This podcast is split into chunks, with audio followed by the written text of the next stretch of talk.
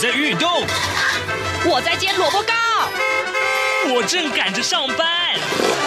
哦，我要赶着去上课啦。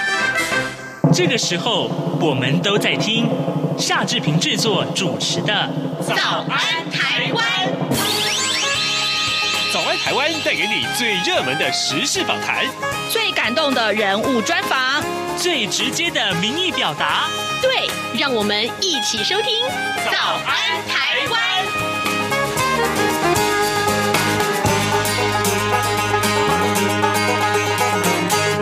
早安，台湾！我是夏志平。今天是二零二二年的二月二十一号，星期一。今天呢，志平要在待会儿的访谈单元当中跟大家介绍啊。呃，各位，您还记得美丽岛事件吗？或者说林宅血案在您的印象中占有怎样的重量呢？待会儿我们要为您专访允晨文化的发行人廖志峰廖老师，请他来谈谈这本新书。这是《美丽岛事件与大胡子家伯回忆录。好的，在收听访谈单元之前呢，志平有一点点时间跟大家说一说各平面媒体上面的头版头条消息。昨天啊，天气真的是很冷，对不对呢？好，《自由时报》今天的头版头条告诉我们，今年首播的寒流啊，呃，低温下探七度 C 啊，全台急冻，至少有六百三十四个人送医。哦，昨天想必有很多人觉得很冷，对不对？其实一边看新闻，也一边为啊这些送医的长者啊感到非常非常难过，真的要做好保暖哦。另外，在《联合报》头版头条告诉我们，农地违章工厂大限到了，全台有四点五万家啊，半数没有申请纳管。选举年又到了，好，所以那个打算呢、目前有立法委员打算申请释宪了。这是我们关注到的农地里面有很多的违章工厂，其实也危害到很多的环保安全。另外，《中国时报》上面的头版头条消息则是告诉大家，啊、呃，这个呃，冬奥已经结束了啊，在昨天晚上结束。然后，当然这个闭幕典礼也很精彩。好的，现在时间早晨的七点零二分二十七秒，我们先进一段广告，广告过后马上就请您收听今天的访谈单元。各位听众，因应冬季频率实施，自十一月一号起到二零二二年二月二十八号止。原上午六点到八点，透过短波六零七五千赫对华中，短波六一零五千赫对华南，短波九九零零千赫对华北播出的华语节目，调整为六点三十分到八点三十分播出。另外，原本晚间十九点到二十点透过短波一一六一零千赫对华北播出的华语节目，则暂停播出。造成不便，敬请见谅。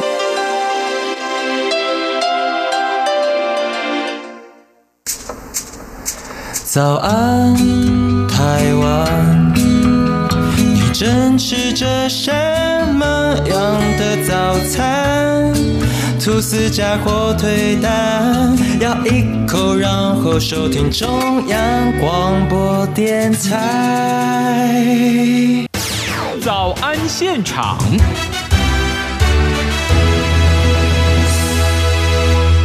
这里是中央广播电台台湾之音。您所收听的节目是《早安台湾》，我是夏志平。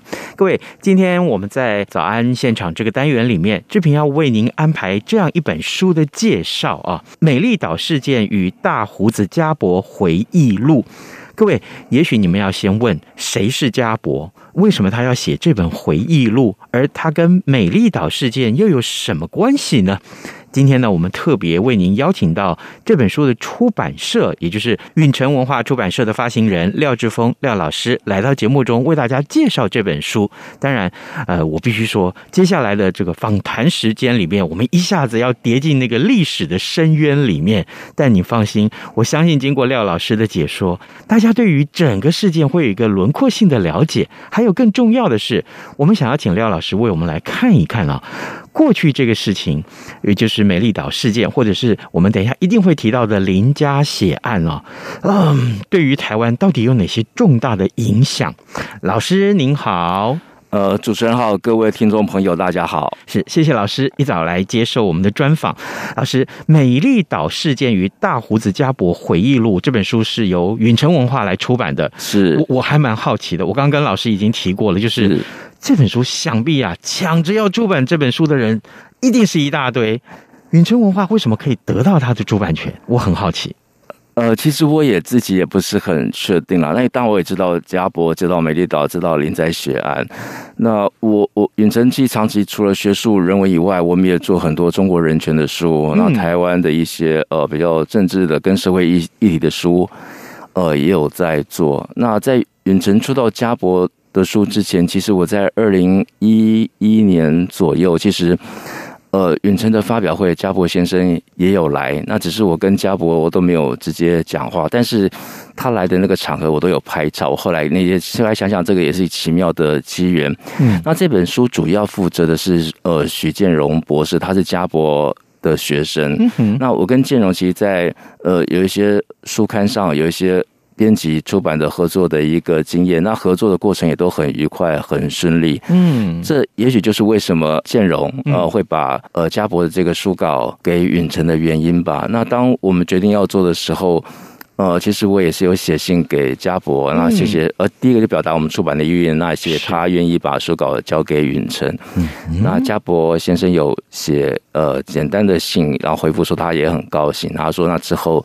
后续的事情就交由呃他的学生许建荣跟他的翻译团队来处理，嗯，啊，大概是这样的一个过程。只不过后来家博也过世了，呃，其实这个是我看一下这个信的信写信写的时候已经是二零一八年，嗯，那这本书的原原来英文书呃的出版大概在二零一五年左右，那所以这本书出来其实我们都已经有注意到了。那我自己当时也也不是特别有。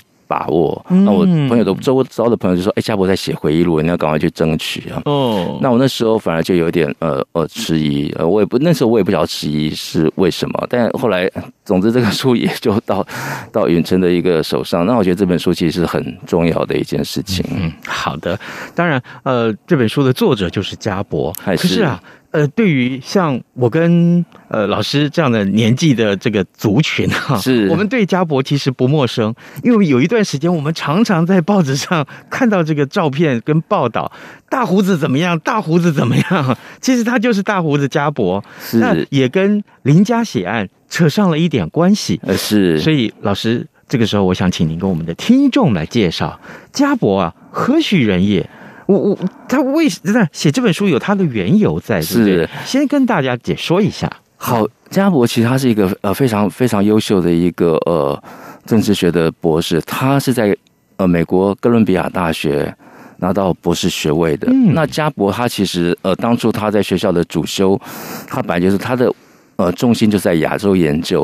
啊，很有趣，他一开始本来是俄罗斯研究，那后来他又转到。中国研究，那他因为做中国研究，他必须要学中文，所以他又在暑假时间就好好的学习中文。那等到中文也学好了，然后他其实也有机会，他就想要去中国去做实地的一个呃呃访问啊，做一些田野调查。但没想到那时候中国正在发生文化大革命，所以他也进不去。他就是个美国公民，那身份非常的敏感，那他也进不去。后来就转往呃转往台湾。那其实家博来台湾的时候，大概第一次来台湾应该是一九六五年。他其实，在台湾念过书，他在台大的历史所念过书，所以他也算是台有台大的一个学历。所以，他从中文或者跟他的台湾关系，就从那个时候开始。那那中间当然就是其他。呃，来往台湾呃非常的多次啊，但是家那为什么家伯会卷入呃林宅血案呢？事实上，呃，在一九七八年的时候，家伯就已经来台湾了，又开始访问。他已经来过好几次，就开始做访问，然后他也认识呃经由呃呃侦呃现在的呃监察院院长呃侦局的介绍，他认识了呃当时的党外的这些重要的人数啊，认识林义林林义雄啊、张俊宏啊啊、呃、这些人。嗯哼，那。他在一九七九年，呃，台湾就发生了美丽岛事件嘛，嗯、所以，嗯，整个的军事大审也就开始了。那这时候，加伯他是作为呃国际特赦组织的观察员哦，所以这本书的前半段有美丽岛事件他自己的一个整理跟一个回顾跟一个记录哈。但美丽岛是在一九七九年发生的，十二月十号就是国际人权日发生的。是。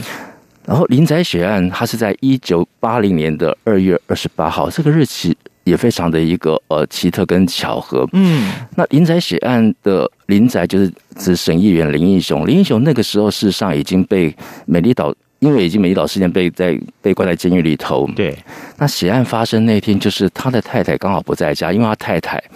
一早就出门去探监，那在他家里就只有他六十岁的妈妈，嗯，然后他的三个女儿，他一个九岁的女儿跟两个七岁的双胞胎的女儿，然后就这样子不晓得被谁闯入了，然后就然后就发生了血案。那他的大女儿就是林焕君啊，他现在还活活着，就是就是他是当年就是整个。灭门血案里头，呃，唯一的幸存者，除了呃林英雄夫妇以外，嗯，那家伯因为其实因为跟党外人士的接触跟友谊，他其实，在这些党外人士因为美岛大审的时候，他其实常会去陪伴他的家人啊，也不只是林英雄哈，就像像姚嘉文或者其他的呃受受难的家属，他给他们安慰跟鼓励，嗯，那这是为什么？当这个血案发生的时候，那也不晓得那消息怎么来的，他就说有一个大胡子的外国人，所以，然后这个新闻就这样传开来了。其实当当时在台湾的所谓大胡子的外国人，其实据后来据加伯自己写，还有另外一个是法国人，好，他也是有被有被调查过，但这时候才知道的，只是后来不晓得为什么那个焦点跟重心全部放在家伯的身上啊。难怪，我记得那一阵子，我们常常在新闻、报章、杂志上读到了，也看到家伯的照片。那的确是一个外国人，是一个大胡子。是。那每天就是看到这个报道，我记得那个时候的印象就意有所指了。是。对，所以，嗯、呃，当然，现在我们回顾到这个整个林宅血案的这些事件，是他的凶手至今当然还没有这个被查到。对啊，对，所以呢，当然。呃，不过到后来啊，家伯就被驱逐出境，对对对，一直到呃隔了好多年，他才能够重新再回到台湾来。十二年之后，他就一九八零年，呃，就是因为林宅血案发生嘛，他应该是二月二月二月二十八号发生命案，他被软禁了三个月之久。嗯，嗯，嗯，那之后刚好在台湾有一场国际的重要的一个呃商会，所以在那商会之后，他才被呃就就驱逐出境，到十二年之后才有机会再来台湾。哇！你看看这个多么长的一个历程。不过更重要的是，这十二年，还有包包包括刚刚老师所说的，一九七九年开始，对对台湾来讲，那真是变化最多的那几年。是，就是其实因因因为刚才在跟那个主持人在在在上节目之前的一个回忆，嗯、我在想，一九七九年也是中美断交的那一年。那那时候其实我记得我那时候是国三嘛，那。嗯那因为国三那次，其实我们就是准备考试，那对新闻其实也很少看，因为每天备课业就已经压得喘不过气来。那我们现在想，那个时代当然是肃杀的。那我觉得联考的压力，那个肃杀的氛围又加重那种氛围啊。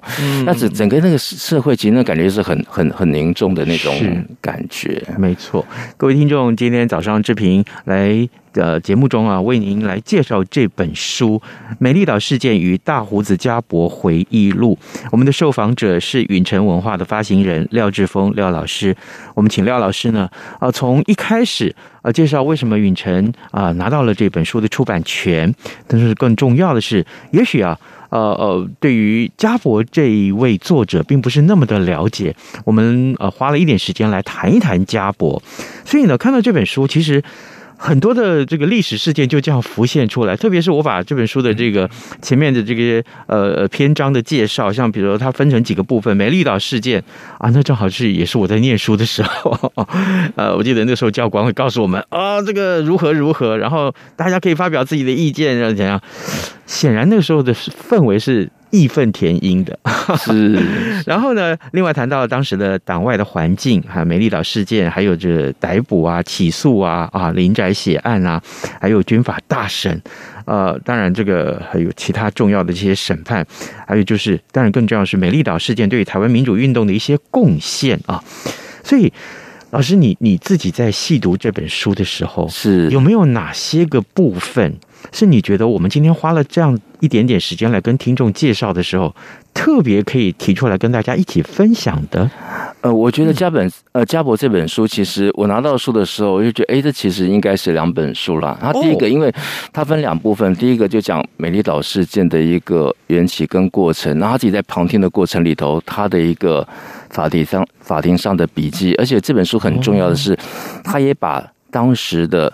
媒体他自己所看到的，跟媒体上所报道的，那媒体也不止一家哈。嗯嗯嗯。像你很多很多，你现在也也不记得那什么民民主晚报在这个书里头也都出现了，中央日报，那当然就联合报跟中国时报就不用说哈。就是说你你透过这本书，你看当时的媒体怎么样在报道这个事件，那他们用的角度是什么？那家博当时在旁听的，他自己所现场听到的他的记录又是什么？那这里其实就是一个呃。参照，那我觉得这里提供了一个，就是一个比较客观的一个一个一个环境的，或者是一个一个重建的一个现场啊。那我我觉得家博终究是一个学者，那我觉得他就谨守他的一个分寸，多少嗯多少事，他就讲呃多多少专家讲多少事。那我觉得读者可以从里面第一个就是先认识了美丽岛事件，他自己的一个观察，然后还有外国人他来看是怎么样。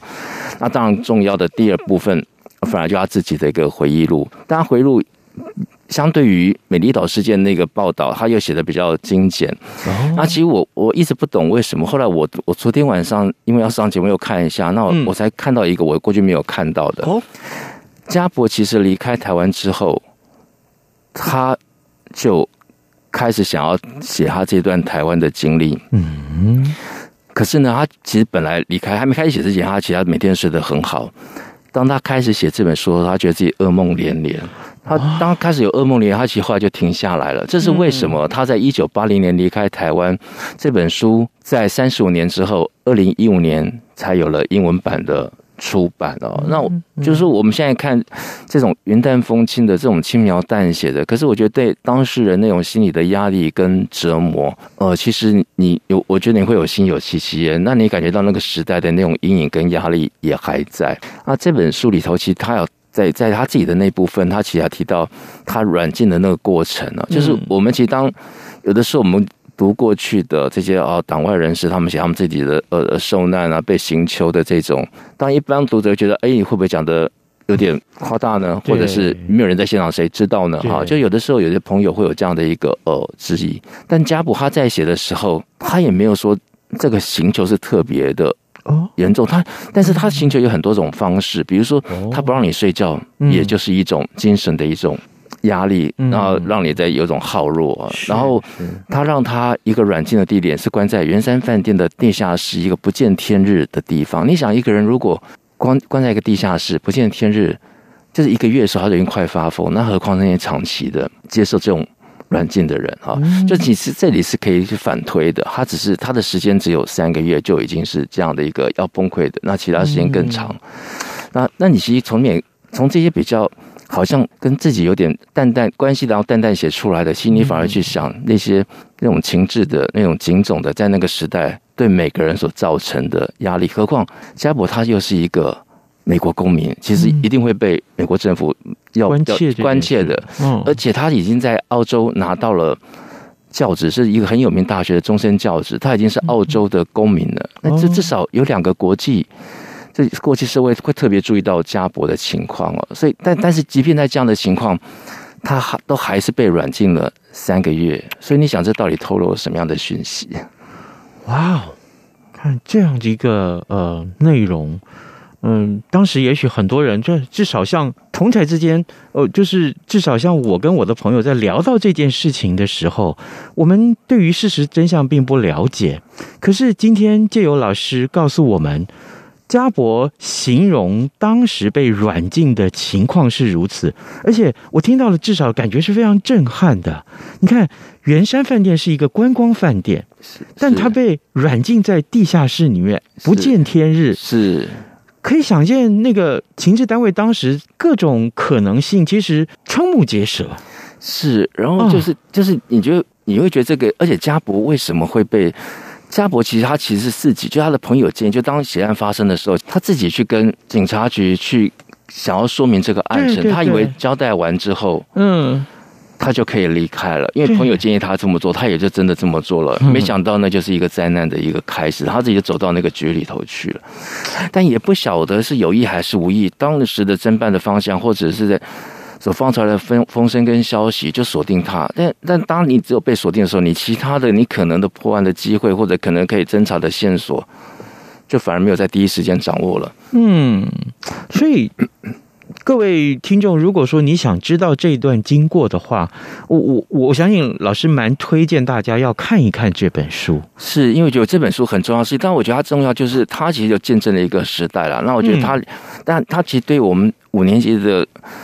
人来说，或者就哈其实很，他里头提到了很多名字，也都很有印象。就是如果你因为今天我们除了今天啊读家伯的回忆录，那讲哎推荐人是陈菊，可是当年家伯来台湾的时候，他跟国民党这些高层的关系也是非常好啊。他因为他在美国念书，认也认识呃呃呃就是呃魏庸嘛哈，就是想然后认识呃。关中啊，然后他其实啊认识呃丁茂石哈，就是说其实他的这个关系也是很好。可是当这一个 事情发生的时候，好像大家都吓到了，并没有人真的伸出援手，因为他其实是一个地缘政治的一个 研研究的关系来来到台湾啊，他也并不是要去参与什么政治的一个活动，他就做一个记录跟见证。是，但卷入这个事情的时候。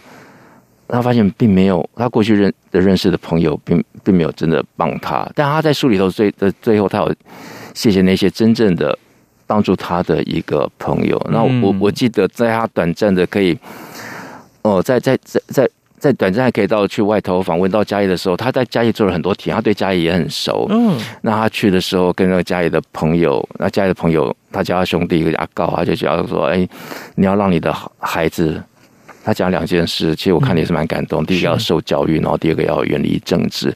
那远离政治居然是很多，其实我们我们这一辈的父母也叫我们要远离政治啊。就我大学在填志愿的时候，嗯，我填中文系，我爸爸没有反对。好，就文学 大家其实一般不太喜欢男生去念文学院嘛。第一个，那我数理当然不行。然后第二个，他就你只要不要填政治跟法律就可以了。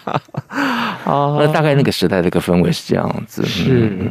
啊，真的是我我，诚如我刚刚一开始节目的时候想讲告诉大家的，今天谈到这本书的时候，我们仿佛就一下跌进那个历史的深渊里面。是呃，过去看到在报章杂志上面的这些画面、报道、文字、照片，通通浮现在脑海里面。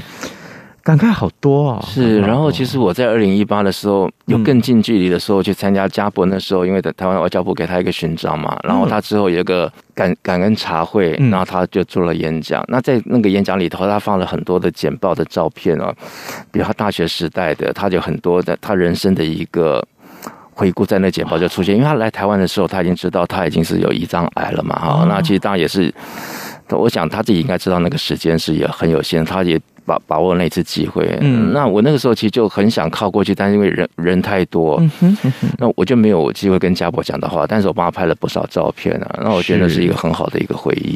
各位听众，今天早上这频为您邀访到允城文化发行人廖志峰，我们请老师在节目中介绍这本书啊，《美丽岛事件与大胡子家伯回忆录》。这本书就是由允城文化来出版的。老师，最后我想请教您这个话题啊，是。这么多年来，你看美丽岛事件，一九七九年到现在，哦，这是 几十年了都，我们都不想去算它多少年了。我们看到了太多太多从政治角度的的这个解读，怎么去看待美丽岛事件？还有，当然见证自己这么几十年来就看到台湾的一些发展的历程。但是今天因为访问老师，所以我特别想借重老师的。啊，在文化上面的这些观察，我们从另外一个角度来看，台湾一点都不缺从政治角度来解读美丽岛事件，或者是看待呃林家林宅的这个血案的问题。可是，我们可不可以请老师从文化的角度来看待呢？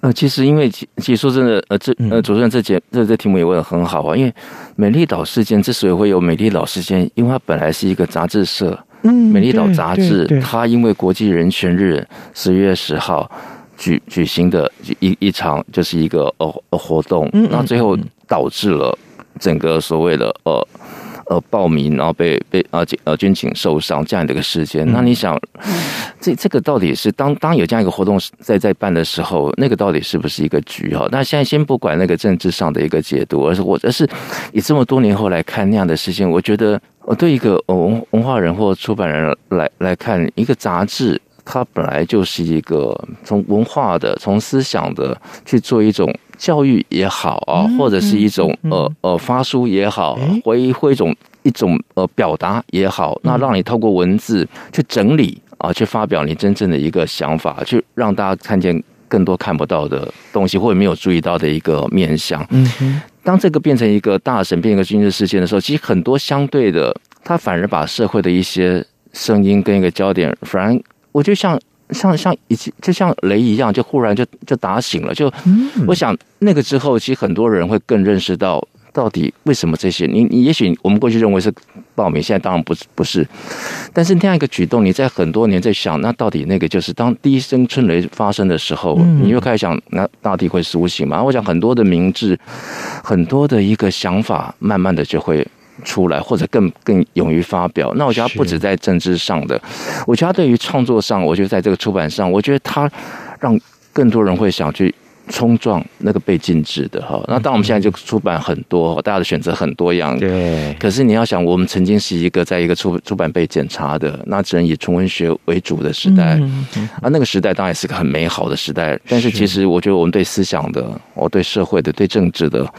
很多的认识，你反而是不被允许去被探索的。我觉得那是一个很重要的一个一个一个一个一个里程碑了。是我个人的想象是说，因为那个时代我我也经历过，我们会觉得说啊，那时候很多话不能说啊，或者说那时候的想法非常的单纯，是。只知道要拥护谁谁谁啊，点点点，但。现在台湾可以像这样子畅所欲言，其实我们真的不得不感谢这样一路走过来这么几十年，对台湾民主有贡献的这么多的人也好，事也好，物也好，所以呃，最后我想借由这本书里面呃薛华元老师所写的推荐的这个文字来跟大家一块儿分享。老师认为说啊，呃，这是他呈现给呃这个也是家博呈现给呃台湾友人的学术或是一个人呃每个个人的这个生命的重要遗产。那希望大家可以透过这本书找到一个我们曾经熟识或者是过去未曾认识的台湾。我我看到这段文字的时候，我自己心里面是很感动的。我就是台湾人，我怎么可能不了解台湾？但事实上。看完这本书，或者是我真正看到这本书的介绍的时候，我才了解，no，我对台湾的认识太少了。我相信每个人都有这样的感觉，会需要来读到这本书。嗯，是，其实我也是透过，其实对一个出版人来说，就我们对政治其实一直保持一个距离嘛，嗯、但是我们透过。作品透过书，我们一直在认识我们所不认识的环境，不认识的台湾。是，嗯哼，好，跟大家推荐啊，允晨文化所出版的这本《美丽岛事件与大胡子家博回忆录》。我们今天也非常谢谢老师来到节目中接受我们的专访，老师谢谢您，谢谢主持人，谢谢。早安，台湾，你正吃着什么样的早餐？吐司加火腿蛋，咬一口，然后收听中央广播电台。早安，暴马仔。好的，我们来看看其他的新闻啊。今天在《自由时报》上面的头版呢，也告诉我们大家这个消息。各位还记得上个礼拜五我们的节目为您探讨高中生啊，这个呃不用强制那么早到学校这件事情，让学生可以有多一点的睡眠时间。那么这个事事情呢，这相关的是说，现在国中小要早自习要禁止考试了。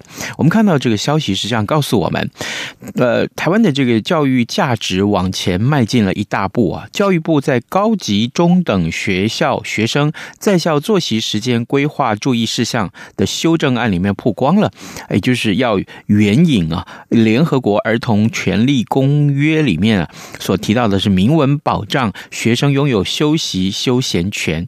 那现阶段以全国高中职生为对象来推动改革，未来将会渐进式的向国中小去推动。而教育部研拟啊，要分阶段来研修啊国民教育法草案，要纳入教学正常化，先从国中小学的这个早自习要全面禁止考试，逐步来推动。好，这是非常重要的消息，也跟大家一块分享。今天节目时间也到了，祝您有愉快的一天，有高昂的工作士气。OK，好，拜拜，咱们明天再见喽。